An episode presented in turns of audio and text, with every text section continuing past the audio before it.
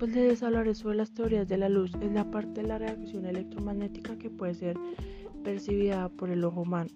Pues en física el término de la luz se considera como parte del campo de las radiaciones conocido como espectro electromagnético, mientras que la expresión, la, la expresión luz visible señala específicamente la radiación en el aspecto visible. La luz, como todas las reacciones electromagnéticas, está formada por partículas elementales desprovistas de masa denominadas fotones, pues cuyas propiedades de acuerdo con la dualidad onda-partícula explican las características de su comportamiento físico que se trata de una onda esférica. Pues les hablaré sobre la óptica. Pues la óptica es la rama de la física que estudia el comportamiento pues, de la luz, sus características y sus diferentes manifestaciones. Pues también se ha demostrado de manera teórica y experimental que la luz tiene una velocidad finita pues la primera medición con éxito fue hecha por el astrónomo danés Ole Romer en 1676 y pues desde entonces pues numerosos experimentos han mejorado la precisión con la que pues se conoce el dato actualmente pues el valor exacto aceptado para la velocidad pues de la luz y pues la velocidad de la luz propagarse a través de la materia es menor que a través del vacío y pues depende de las propiedades eléctricas pues que del medio y de la energía de la luz.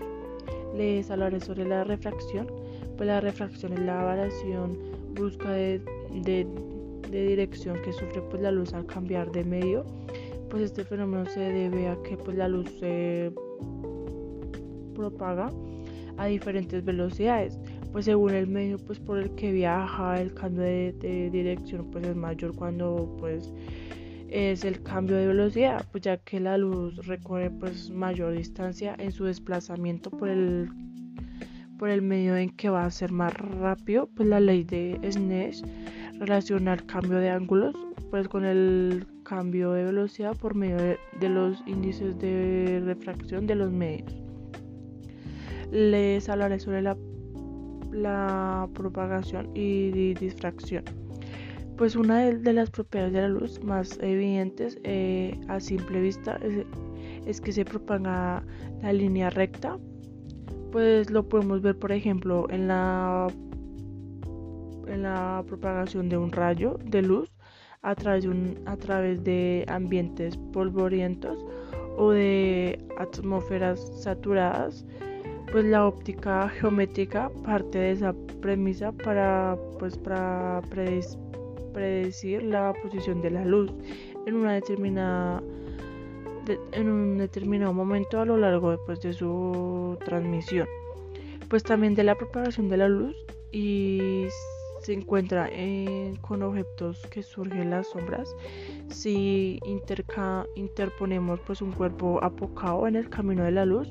y pues a continuación una pantalla obtenemos sobre ella una sombra del cuerpo si el, origen de la luz.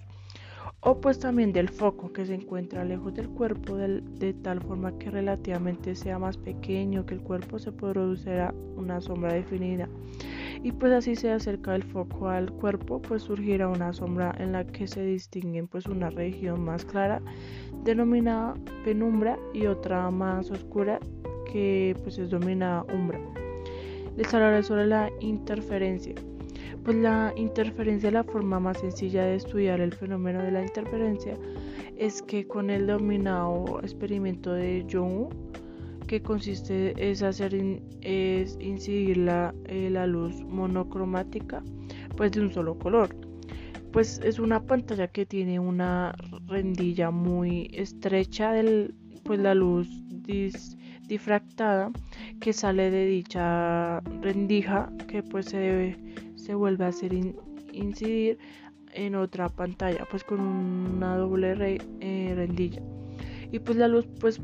es procedente de las dos eh, de las dos rendijas pues se combinan en una tercera pantalla produciendo bandas alternativas claras y oscuras. Les hablaré sobre la reflexión y dispersión. Pues al incidir la luz en un cuerpo, pues la materia de la que está constituido pues tiene unos instantes de, de, su, eh, de su energía y pues eh, remite en todas las direcciones pues este fenómeno pues es, dominado reflexión pues también sin embargo pues eh, es superficies ópticamente lisas debido a, pues, a interferencias destructivas eh, pues la mayor parte de la, de la reacción se pierde excepto a la que se pues se propaga en el mismo ángulo que pues incendió pues que incendió. Pues un, ejemplo es simple de este efecto son los espejos los metales pulidos o el agua de un río que tiene el fondo oscuro